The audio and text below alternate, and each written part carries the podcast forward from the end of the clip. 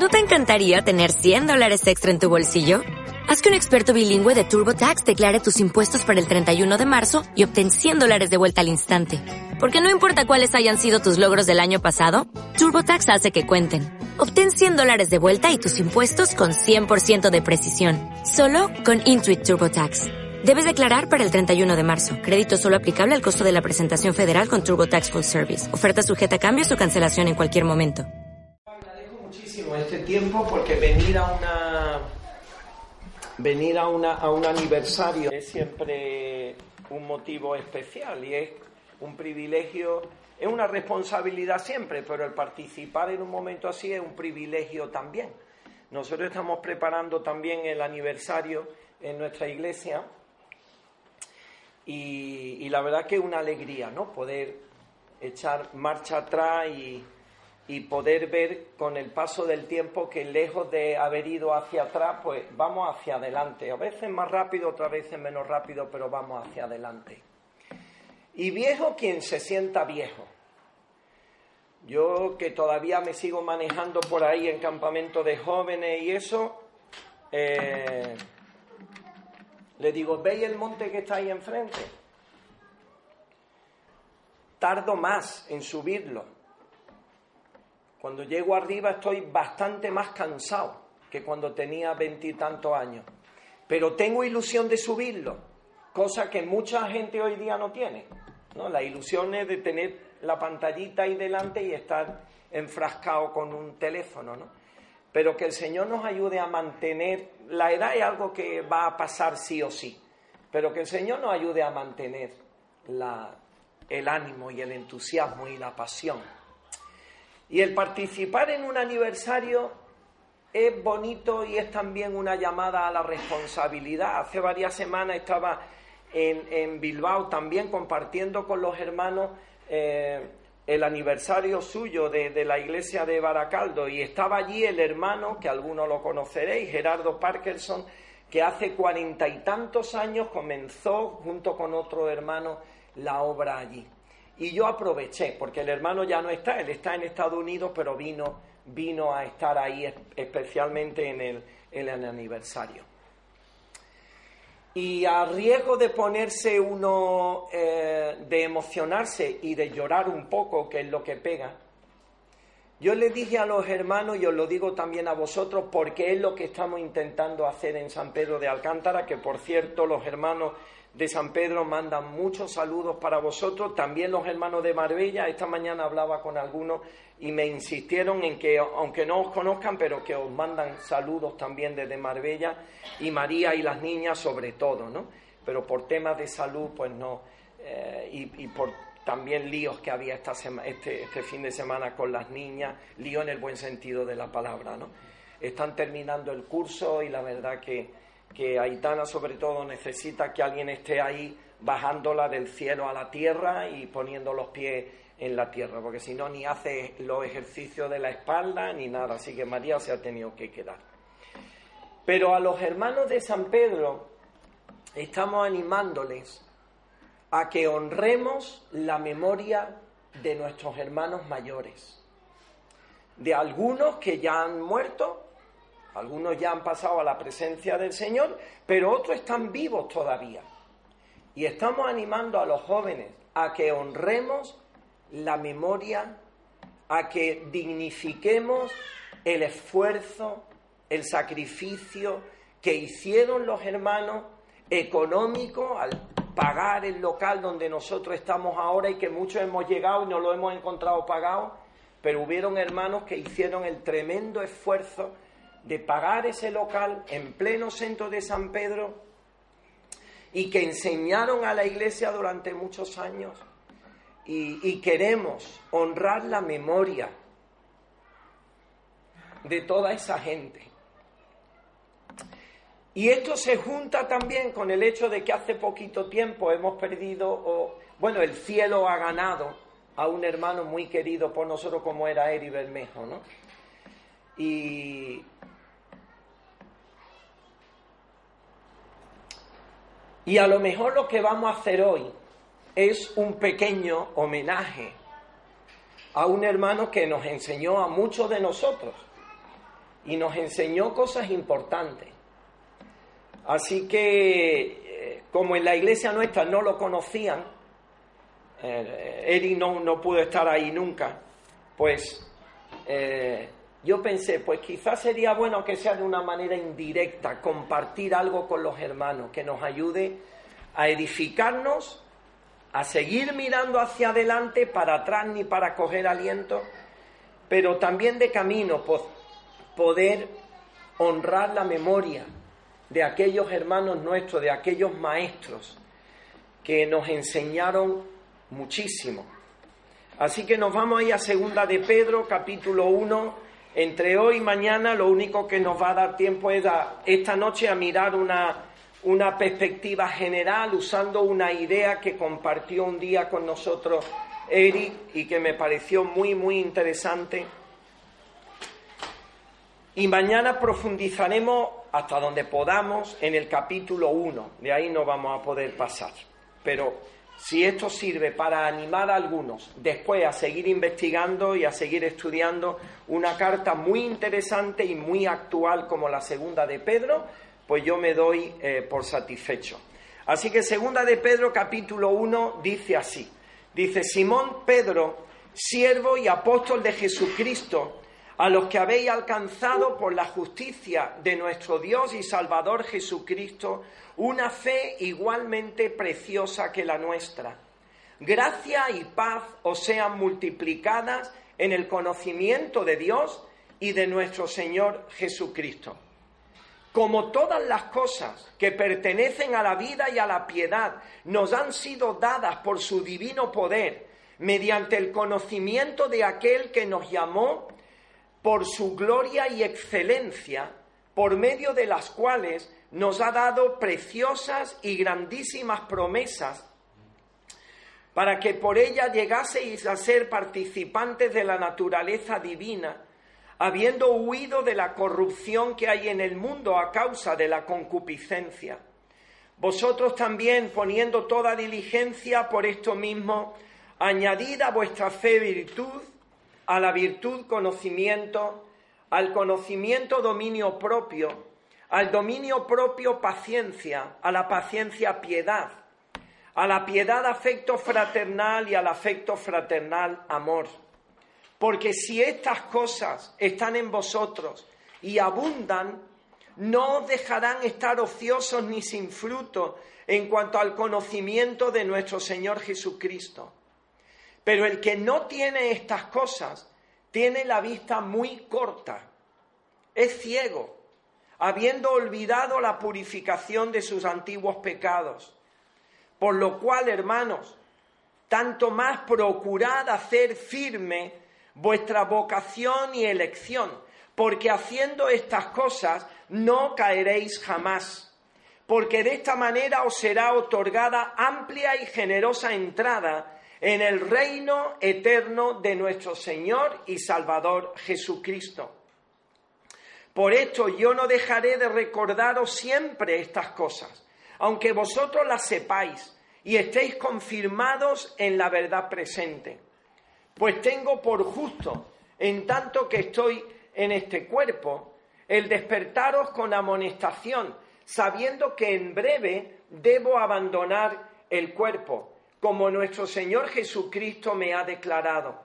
También yo procuraré con diligencia que después de mi partida vosotros podáis en todo momento tener memoria de estas cosas. Porque no, no, os hemos dado a conocer el poder y la venida de nuestro Señor Jesucristo, siguiendo fábulas artificiosas, sino como habiendo visto con nuestros propios ojos su majestad. Pues cuando Él recibió de Dios Padre honra y gloria, le fue enviada desde la magnífica gloria una voz que decía, Este es mi Hijo amado, en el cual tengo complacencia. Y nosotros oímos esta voz enviada del cielo cuando estábamos con Él en el Monte Santo. Tenemos también la palabra profética más segura, a la cual hacéis bien en estar atentos como una antorcha que alumbra en lugar oscuro, hasta que el día esclarezca y el lucero de la mañana salga en vuestros corazones. Entendiendo primero esto, que ninguna profecía de la Escritura es de interpretación privada, porque nunca la profecía fue traída por voluntad humana, sino que los santos hombres de Dios hablaron siendo inspirados por el Espíritu Santo. Hace unas cuantas semanas eh, tuvimos la, desagradable experiencia de tener que ir a esparcir la ceniza, de participar en un acto en el, que se esparcían la ceniza de, de una persona. Y aunque la Biblia ya nos lo avisa, que polvo somos y al polvo volveremos, la verdad que asistir a una, a, a una ceremonia como esa, la verdad es que es bastante desagradable. Bastante desagradable comprobar, y ya lo comprobamos cada uno de nosotros en nuestro cuerpo, ¿no? El deterioro progresivo a nivel físico, a nivel natural. Y al final todo termina en un ataúd con el tiempo en el polvo o termina en una vasija de dos o tres kilos con el polvo, con las cenizas de una persona. ¿Y qué situación más desagradable? Sí, sí. No tenemos, como decía José María, la esperanza de la, de la vida eterna. Pues Pedro está escribiendo una carta en este sentido muy interesante.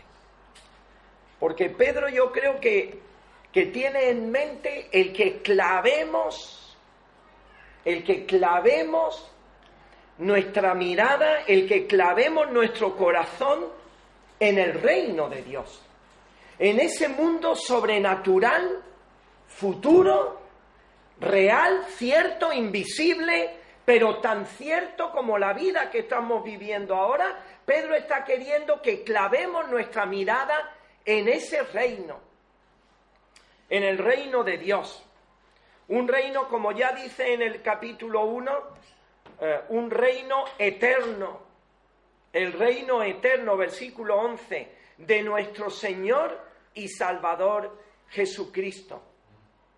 Versículo 17 del 1, cuando Él recibió, hablando de Jesús, Padre, honra y gloria, le fue enviada desde la magnífica gloria una voz que decía, la magnífica gloria. Esta vida hay que verla con la perspectiva de la magnífica gloria en donde Dios está habitando ahora y donde nosotros en algún momento también iremos.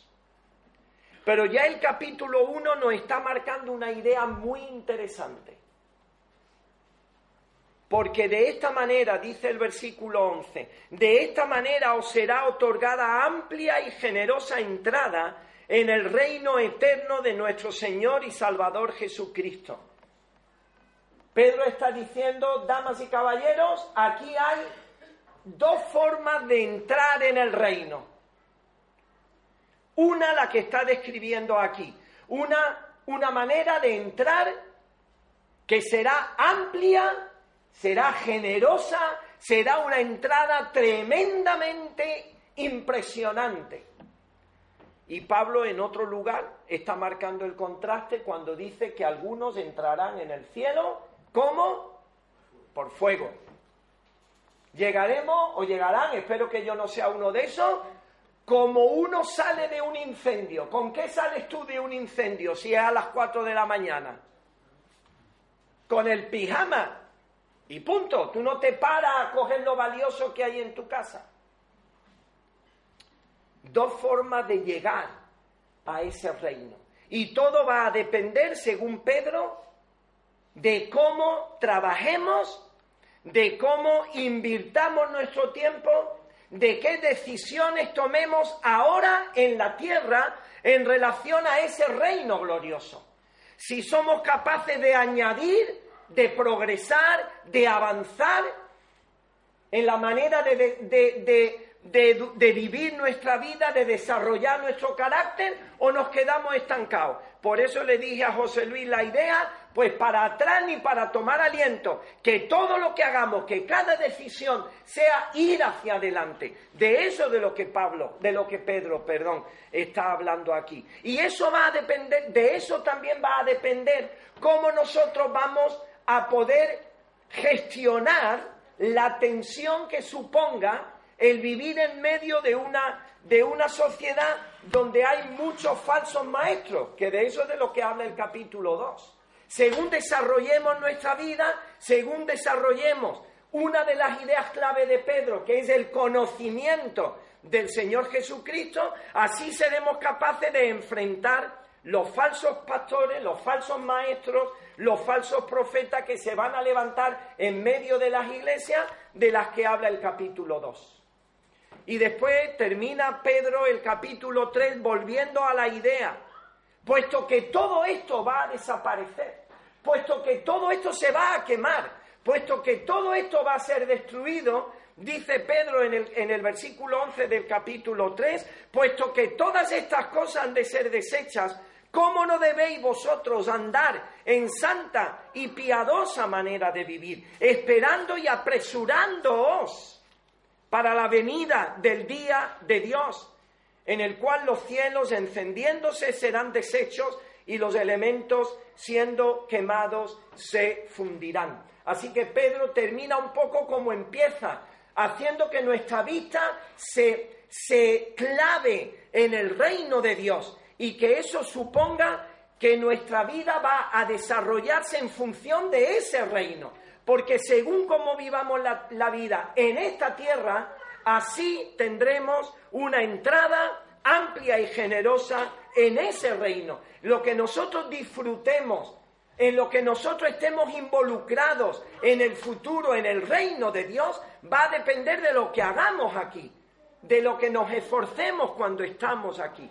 Así que una carta para mí muy interesante y que nos anima mucho a clavar nuestra mirada en el reino. las ideas fundamentales de Pedro son estas. En primer lugar, el reino de Dios, capítulo 1, es algo cierto, es auténtico. A lo mejor es invisible a nuestros ojos, pero es real. Y algo de esto veremos más eh, en esta noche y mañana. El reino de Dios no solamente es cierto, es auténtico, sino que además es actual. Estamos ya viviendo en él. No es algo futuro nada más, sino que el reino es algo que ya ahora podemos estar involucrados en él y participando en él. Algo de esto, como he dicho, veremos. Y esta es la otra idea que veíamos en el capítulo 1 y en el capítulo 3. Nuestra participación, nuestro disfrute en ese reino va a depender de nuestra vida en esta tierra. Así que no es, no es cuestión de, de vivir la vida aquí como diciendo, bueno, yo aquí vivo como sea, porque el cielo va a ser un punto y aparte. En un sentido no. En un sentido no va a ser un punto y aparte. En todo, va, en todo caso va a ser un punto y seguido. Porque según yo desarrolle mi vida aquí y desarrolle valores aquí y desarrolle prioridades aquí y desarrolle un determinado carácter aquí, eso va a depender de cómo yo disfrute en el futuro del reino de Dios. Esas son un poco las ideas que hay ahí. Ahora, a mí me gustaría pararme eh, en, en, siete, en siete momentos a lo largo de Segunda de Pedro, en siete momentos, esto fue fallo mío, se lo tenía que haber dicho a José Luis que vinierais preparado habiendo leído Segunda de Pedro para, que esto ya lo hubiéramos tenido trabajado. Pero siete grandes actos de Dios en segunda de Pedro. A lo mejor no dejamos algunos, pero son estos. En el capítulo 1 ya hemos visto un acontecimiento histórico. A ver si alguien se acuerda. Capítulo 1, lo hemos leído. Muy bien, el tema de la trans... Bueno, estaba ahí. Ah, que no lo has visto. Ah, la transfiguración ese momento tremendo en el que se abre una ventanita en la tierra por donde el reino de Dios irrumpe y se presenta en esta tierra. Tremendamente interesante el momento de la transfiguración. Después, en el capítulo 2, versículo 5, habla del diluvio. Si no perdonó al mundo antiguo, sino que guardó a Noé, pregonero de justicia, trayendo el diluvio, un momento de juicio, donde todo el mundo conocido en aquel tiempo, todo el mundo de entonces, como dice el capítulo 3, fue destruido y solamente se salvó una familia. Pero el juicio fue general, fue un diluvio universal, por lo menos en lo que esto piensan muchos eh, científicos. Hay otros que piensan que no, pero bueno. Después, justo después, habla de un juicio de Dios que fue parcial. Fue a dos ciudades, Sodoma y Gomorra. Tal vez lo he dicho bien. Sodoma y Gomorra. Un juicio que fue en la historia, durante la historia, pero que no hizo que la historia parara, ni que hubiera una transformación, como después sí lo hubo, como antes sí lo hubo en el eh, diluvio. Después en el capítulo 3, eh, Pedro habla de la, de la creación. Por la palabra de Dios, los cielos y también la tierra fueron hechos. Está hablando de la creación, versículo 7. Los cielos y la tierra existen ahora, que existen ahora, están reservados por la misma palabra por la que fueron creados, ahora están reservados y guardados para un juicio posterior que es, eh, que es un juicio de destrucción. Pero está hablando en concreto de otro momento, de otro acto de Dios impresionante, como fue la creación. Después, en el capítulo 5, está hablando de la segunda venida del Señor. El Señor no retarda su promesa, según algunos la tienen por tardanza, sino que es paciente. Pero el día del Señor vendrá, impepinable. El día del Señor vendrá como ladrón en la noche. Eso es seguro. Y finalmente, bueno, no finalmente, pero después, eh, Pedro está hablando de la destrucción de la tierra. Eh, puesto que todas estas cosas no han de ser destruidas, los elementos eh, saldrán ardiendo, ¿no? serán desechos. Está hablando de la destrucción de la tierra.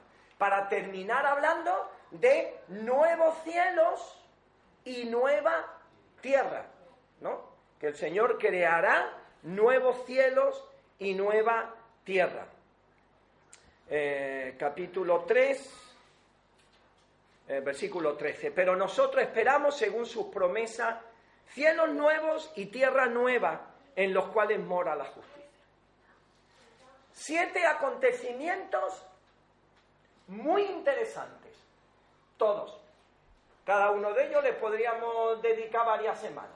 Vamos, le podrían dedicar, los que entiendan mucho de esto. Yo no sería capaz de dedicarle tanto. Pero vamos a ordenarlos por orden cronológico, ¿vale? Vamos a ordenarlos por orden cronológico. Siete momentos cumbres de la historia de esta humanidad. ¿Cuál sería el primero? La creación, ¿vale? Sigue. Primero, la creación. Bueno, vamos a ponerlo los siete y ya. Segundo, el diluvio. Si os acordáis de los siete, ¿cuál sería el tercero? Sodoma y Gomorra. Después de Sodoma y Gomorra vendría la transfiguración, muy bien. Después de la transfiguración,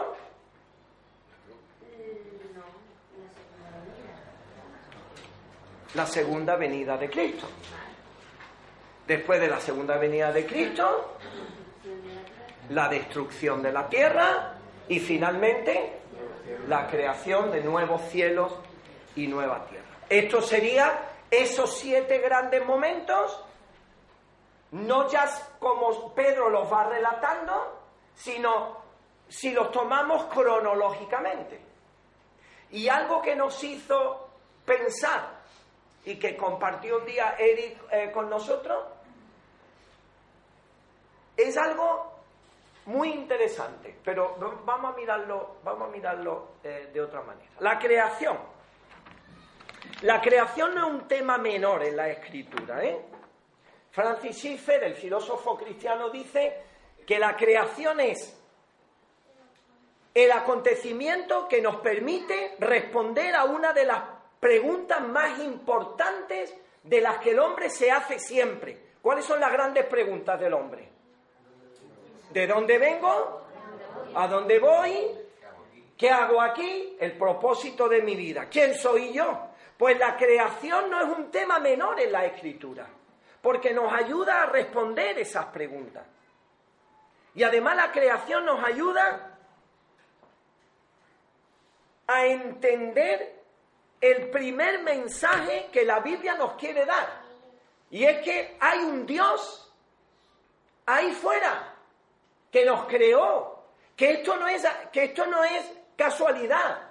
Que digan lo que digan algunos, no estamos aquí por un proceso de reacciones aleatorias que al final salieron bien, que había propósito, que había una mente, que había una meta detrás de la creación y que hay un poder sobrenatural que es el poder de Dios. Y la creación, en segundo lugar, implica que nosotros estamos en un mundo que no es nuestro. Nosotros estamos aquí de prestado. Nosotros estamos aquí como un inquilino está en un, en un piso habiendo firmado un contrato de inquilinato y vive ahí sometido a las normas del dueño. Entonces tú no puedes andar en este mundo como te dé la gana, asumiendo los valores que te dé la gana y viviendo en función de las prioridades que tú quieras. Te tienes que someter a la voluntad del que te creó, porque es la, mejor manera de responder a la pregunta de quién soy yo. Una persona creada por Dios y cuyo propósito en la vida responde al propósito de Dios. Primer gran acontecimiento, momento cumbre en la historia de este mundo. El segundo, el diluvio. Es interesante la expresión de Pedro aquí. Dice el mundo de entonces, porque de alguna manera ese mundo acabó con el diluvio y empezó otro.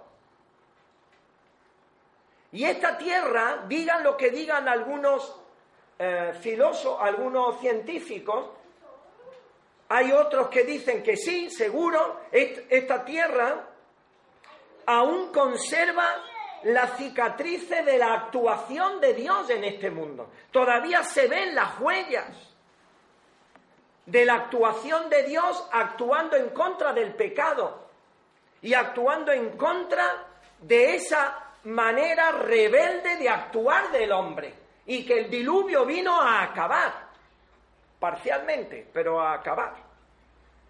Y algunos piensan, hombre, el diluvio es una tontería, eso no puede ocurrir. En el mundo hay leyes físicas fijas y eso no lo cambia nadie. Sí, lo puede cambiar quien las estableció. El que las estableció sí las puede cambiar. No hay leyes inamovibles y que nadie pueda cambiar. Dios las puso allí y Dios las cambia justamente cuando a Él le da la gana. Así que nosotros estamos viviendo en un mundo de prestado, un mundo donde no se tolera el pecado, la manera rebelde y, una manera eh, obstinada de vivir en contra de Dios. El diluvio también nos enseña que este mundo es totalmente pasajero, que esto no es definitivo, que el Señor lo va a poder parar cuando Él quiera que este mundo es un lugar donde nos estamos entrenando para el otro mundo. Este mundo está bajo sentencia de muerte. Esto acabará más tarde o más temprano. Y lo que importa es que usemos este mundo como Dios quería que lo usáramos, como una plataforma donde entrenarnos, donde aprender a vivir bien para que cuando lleguemos al cielo estemos preparados para adaptarnos a ese mundo sobrenatural. Ahora, ¿qué es lo que inspira tu vida? ¿Qué es lo que inspira tu vida? Lo que tú tienes son aspiraciones y valores que tienen que ver solo con este mundo, pues que sepa que eso se va a quedar aquí. Casa, coche, dinero, por muchos ceros que tenga en la cuenta corriente, tu posición, tu influencia, tu ocio, todo lo que hayas disfrutado, eso se queda aquí. ¿eh? Nosotros vivimos casi 10 años en Cazorla y yo casi que puedo hablar solamente cosas bonitas y buenas de Cazorla. Solamente un detallito. Hay gente que vivía allí solamente por la imagen y por la posición. Compañeros míos que miraban para otro lado cuando yo me cruzaba con ellos en la calle y no me querían saludar por el simple hecho de que yo era forastero. La posición, por muy influyente que sea, al final se queda aquí, también. Así que, ¿qué es lo que te inspira? Porque si lo que te inspira son cosas que tienen que ver nada más con la tierra, que sepa que eso más tarde o más temprano va a desaparecer. Después, otro gran acontecimiento, la, la, destrucción de Sodoma y de Gomorra. Destrucción de dos ciudades que no es como el diluvio que marca un final, sino que fue un juicio dentro de la historia. Pero no acabó con el mundo, como dice Pedro en el capítulo 3, el mundo de entonces. Y esto me tiene, nos tiene que hacer pensar que tenemos que de nuevo actuar con muchísimo cuidado. Porque el juicio de Dios puede caer sobre nosotros en el momento que Él quiera. Primera de Corintios dice, Conce, lo sabéis igual que yo, mejor que yo, cuidado cómo se come el pan y el vino, o sea, cuidado cómo se vive la vida cristiana, porque algunos por hacerlo mal están enfermos o están durmiendo. ¿No? O están muertos. Un juicio dentro de la historia en la que a lo mejor eh, Dios puede hacernos participar en el caso de que no andemos correctamente. Tú puedes despreciar las normas del Señor en tu vida. Puedes vivir tu alquiler en este mundo como te dé la gana. Pero cuidado porque el Señor te puede quitar de en medio. Cuando, cómo Él quiera. Al fin y al cabo, este es su mundo, no el nuestro. Así que el vivir en este mundo es una cosa seria, solemne. Aquí no podemos estar eh, viviendo chapuceramente. Aquí no podemos estar frivolizando con la vida. Este, esta vida es excesivamente seria, demasiado seria como para frivolizar con ella. Y Sodoma y Gomorra es un ejemplo. Y ahora llega la transfiguración, tremendamente interesante. Se abre una puertecita por donde el reino de Dios se mete y ahora no vamos a decir mucho más, solamente un detalle. Hay que leer los tres evangelios que relatan el tema de la transfiguración, porque hay detalles diferenciales muy interesantes. Pero no sé si es Barco el que dice que el Señor se transfiguró y sus vestidos eh, eh, se convirtieron en algo tan blanco que ningún, ¿os acordáis?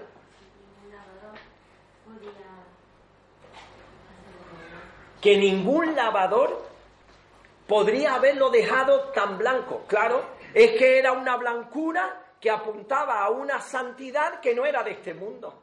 Es una santidad que había venido del otro mundo. Era una santidad sobrenatural. Y es muy interesante que Pedro dice, pero cuidado, señores, esto no es un mito, ¿eh? esto no es una leyenda. Esto es algo que ocurrió. Igual que la creación, igual que el diluvio, igual que Sodoma. Esto ocurrió de verdad, no estoy contando una leyenda, un mito, un cuento chino o del país que sea. Hombre, ¿y cómo sabes tú que eso fue verdad? Y Pedro se lo ponen a huevo. Yo sé que es verdad porque yo estaba allí, yo lo viví, yo vi a Jesús transfigurado, yo oí la voz del cielo.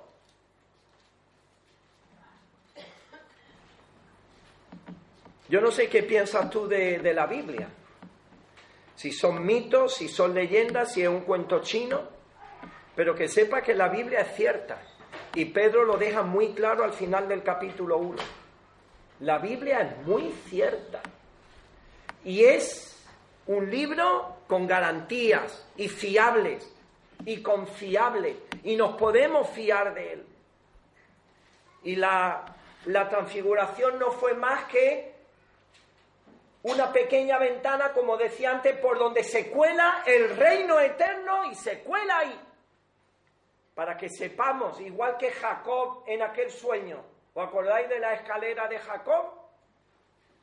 De pronto, ¿qué vio en esa escalera? ¿Os acordáis? ¿Qué vio? Ángeles. Ángeles que subían y bajaban o bajaban y subían.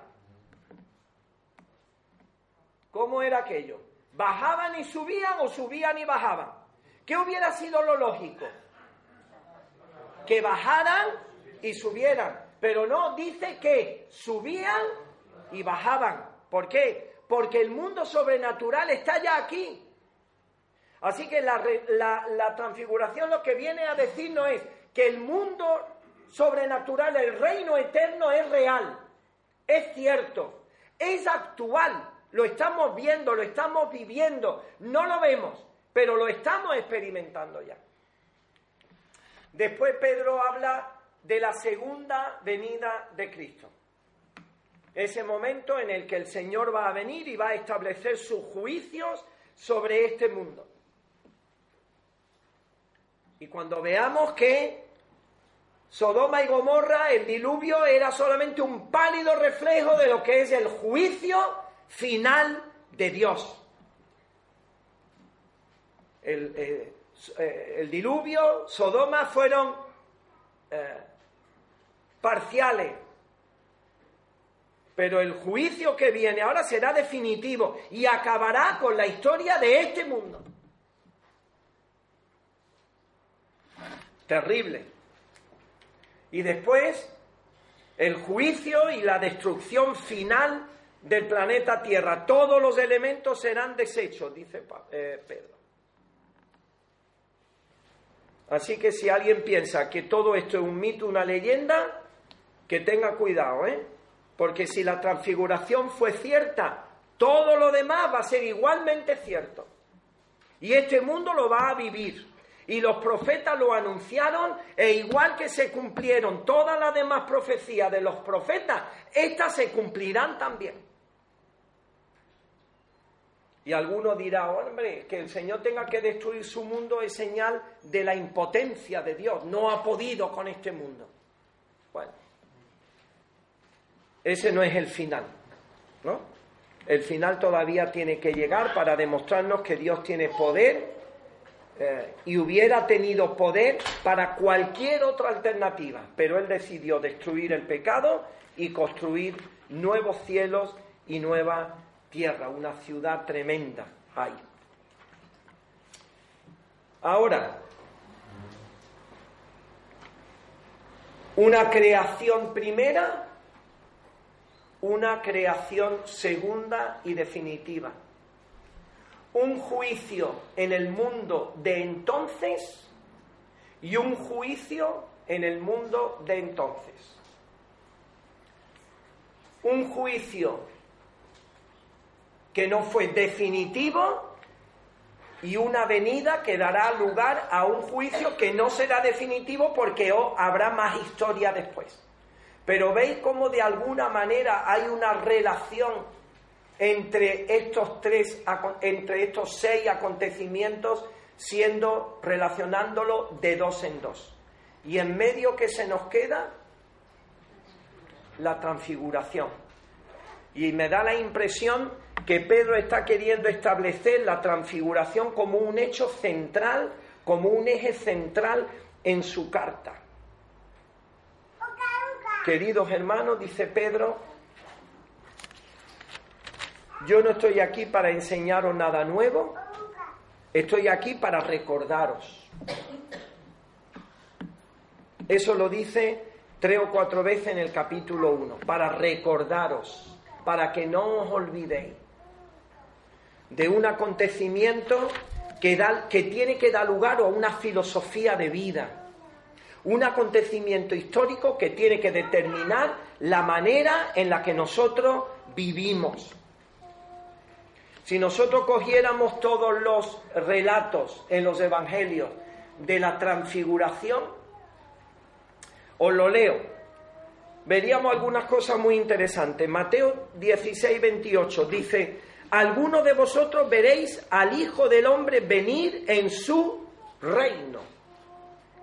Marcos 9.1 dice, algunos de vosotros no morirán hasta que vean el reino de Dios después que haya venido con poder.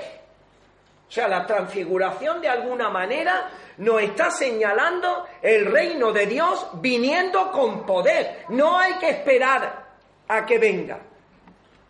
Ya lo vamos a ver, dice Pedro. El Señor cuando subió a los tres, a los tres eh, discípulos al monte de la transfiguración, no los metió en una máquina del tiempo. No los metió en una máquina que les hiciera ir hacia el futuro. No, no, lo estaban viviendo ahí, simultáneo, contemporáneo a ellos. Lo estaban viviendo en el mismo momento. Ellos ya vieron el poder del reino de Dios ahí mismo. Y Lucas insiste, algunos de vosotros no moriréis hasta que, o no morirán hasta que vean el reino de Dios. Y tres cosas que ya hemos dicho algunas cosas, eh, tres o cuatro cosas que salen del, del texto.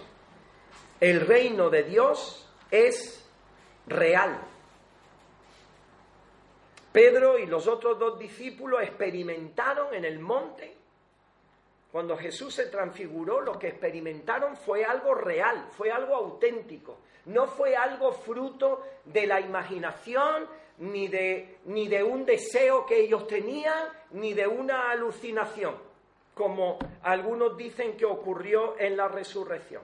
La transfiguración fue un hecho histórico, recogido en documentos históricos que son fiables, porque además fueron escritos por personas que no estaban predispuestas a creerse nada de lo que iban a vivir. Si tú le hubieras preguntado a Pedro, mira, nos vamos a ir al monte y va a ocurrir esto, Pedro seguramente se lo hubiera tomado a, chufla. Como tampoco creyeron que Jesús había resucitado de los muertos. Así que cuando ellos escriben eso, y además lo van a tener que pagar con su propia vida, es porque realmente aquello que habían experimentado era totalmente cierto. No era un cuento, no era un mito, no era una leyenda. En segundo lugar, el reino es eh, real. Bueno, el primero era, hay un reino ahí fuera, eso ya lo vimos también en, cuanto a la, a la resurrección. El reino de Dios es real, el reino de Dios, ya lo hemos dicho, es actual, es cercano, es eh, simultáneo. Como decía el Señor, no los metió en una máquina del tiempo para que ellos volaran al futuro. No, no, lo estaban viendo en ese mismo momento. Ellos estaban viendo el reino de Dios venido con poder en ese mismo momento. El reino de Dios nos trasciende, pero también nos rodea. No es una realidad lejana a nosotros, es una realidad, debe ser una realidad familiar a nosotros. El reino de Dios ya ha irrumpido en nuestras vidas. El reino de Dios llegó con Cristo y vino para quedarse. El reino de Dios no es solamente algo futuro, para cuando nosotros muramos, sino que es para vivirlo y para disfrutarlo ahora, ya. Ahora, el reino de Dios no se va a expresar de una forma completa, íntegra, y global hasta el futuro. Pero eso no nos puede nublar la vista y pensar que lo importante es lo que tenemos ahora delante de nuestras narices. Lo importante es el trabajo, el tener para el futuro, el tener para nuestros hijos, el tener para nuestros nietos, ya que algunos los vamos o los van teniendo. No sé si os acordáis, justo antes de la transfiguración en Mateo, el Señor anuncia su muerte. ¿Y Pedro qué le dice? ¿Os acordáis? Que no te acontezca tal cosa. Eso ni se te ocurra. Eso ni se te ocurra. Porque entre otras cosas, si a ti te matan, ¿en qué, en qué punto nos quedamos nosotros? ¿En qué puesto me voy a quedar yo? ¿En un reino de alguien que han crucificado?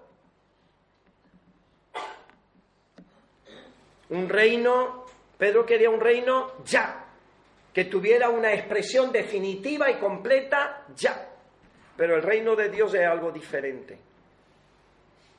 El reino glorioso y eterno y definitivo es el otro, el que aún está escondido, Y por eso merece la pena, como le dijo el Señor a Pedro, merece la pena perderlo todo con tal de ganar, de ganar. Tremenda experiencia la de Jacob también en el, en el monte, como ya hemos comentado. Es un reino de poder, viniendo el reino de Dios, viniendo, dice Marcos, con poder. Ahora es interesante esto, porque ¿qué es lo que realmente vieron ellos en el monte? En concreto, ¿qué es lo que vieron?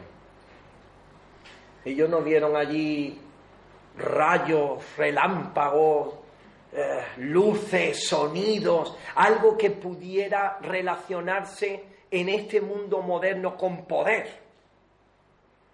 Allí no aparecieron aviones ni, cabezas nucleares, ¿no? Cuando tú ves hoy día los, los, los desfiles de los, de los grandes eh, países estos, ¿no? Que tienen armas y que tienen cosas impresionantes. Yo no sé si a lo mejor son de cartón piedra, ¿no? Como dicen que, que son los de Corea, yo no lo sé.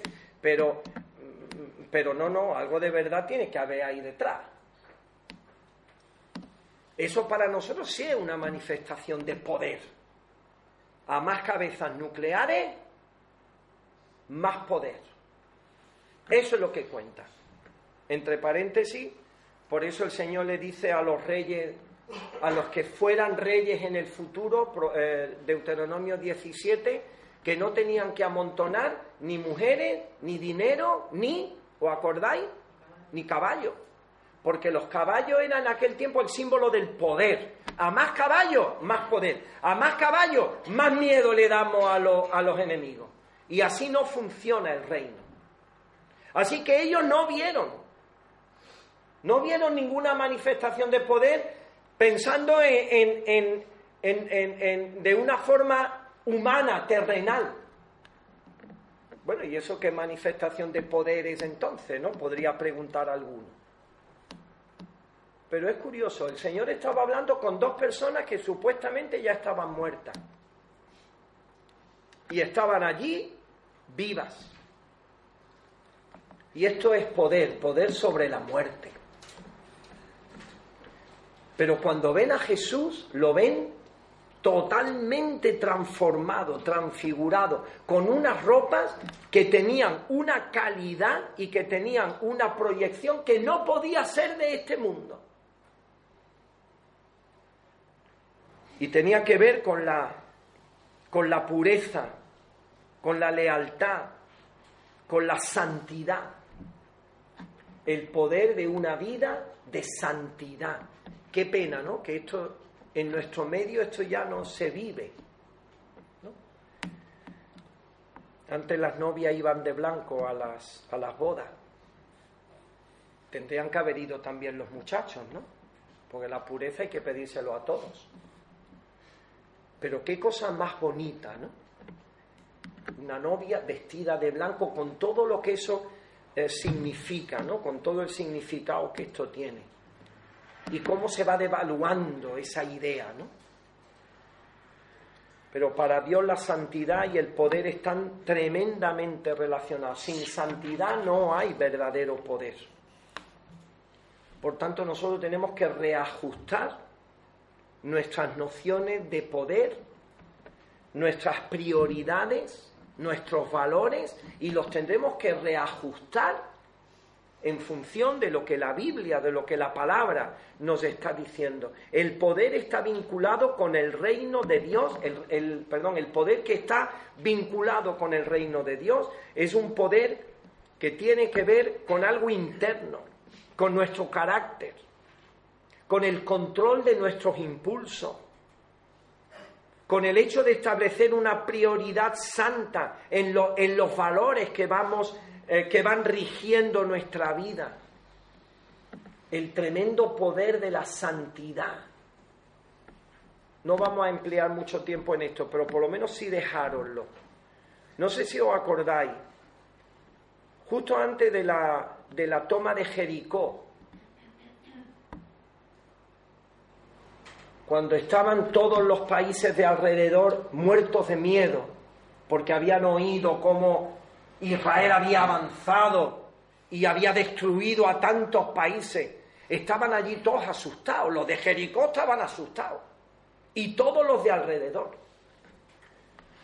Pero antes de llegar a Jericó, el Señor le dice algo que te descoloca totalmente.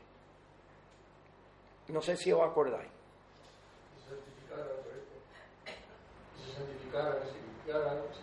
Pero esa santificación implicaba algo más.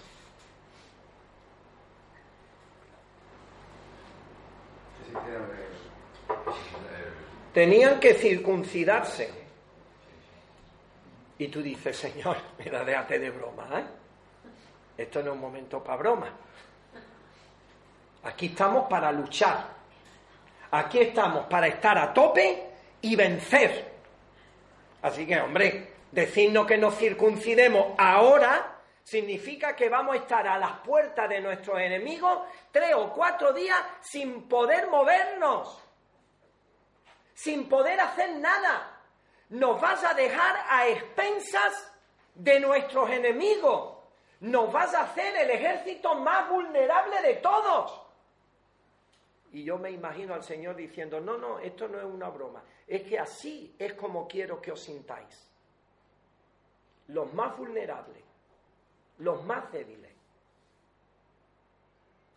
Y se tuvieron que circuncidar. Y no pasó absolutamente nada. Pero justo la noche antes de la toma de Jericó, cuando Josué estaba ahí pensando en la estrategia, porque dice que estaba agachado y estaba pensando en, creo yo, pensando en la estrategia, porque algunos dicen, no, Josué estaba sentado orando. Digo, bueno, yo me imagino que orando estarían los sacerdotes. Josué era un militar. Los militares están pensando en la estrategia. Y estaba agachado mm, pensando en la estrategia, creo yo. Y de pronto levanta la vista y ve a un personaje que se presenta como el príncipe de los ejércitos de Jehová. Porque le dice, ¿tú de quién eres? ¿De los nuestros o de nuestros enemigos? Digo, mira, ni de uno ni de otro, yo soy el príncipe de los ejércitos de Jehová. ¿Y qué es lo que vamos a hacer ahora? Pues te va a olvidar de estrategia. Te va a olvidar de por dónde meten los soldados, la caballería y la aviación. Te va a olvidar de todo eso. Y lo que vas a hacer es que te vas a quitar los zapatos porque este lugar es santo para que te vayas enterando de por dónde empieza la estrategia. Yo creo que uno de los grandes problemas de, a veces de nuestras iglesias es que nos creemos que los medios, los recursos son los que nos van a hacer más poderosos. Y hay que tener un cañón, y hay que tener esto, y hay que salir a la calle con no sé qué, con no sé cuánto. Y todo esto está muy bien, y yo soy el primero que lo uso. Pero el poder no está ahí, no está en los medios en los recursos.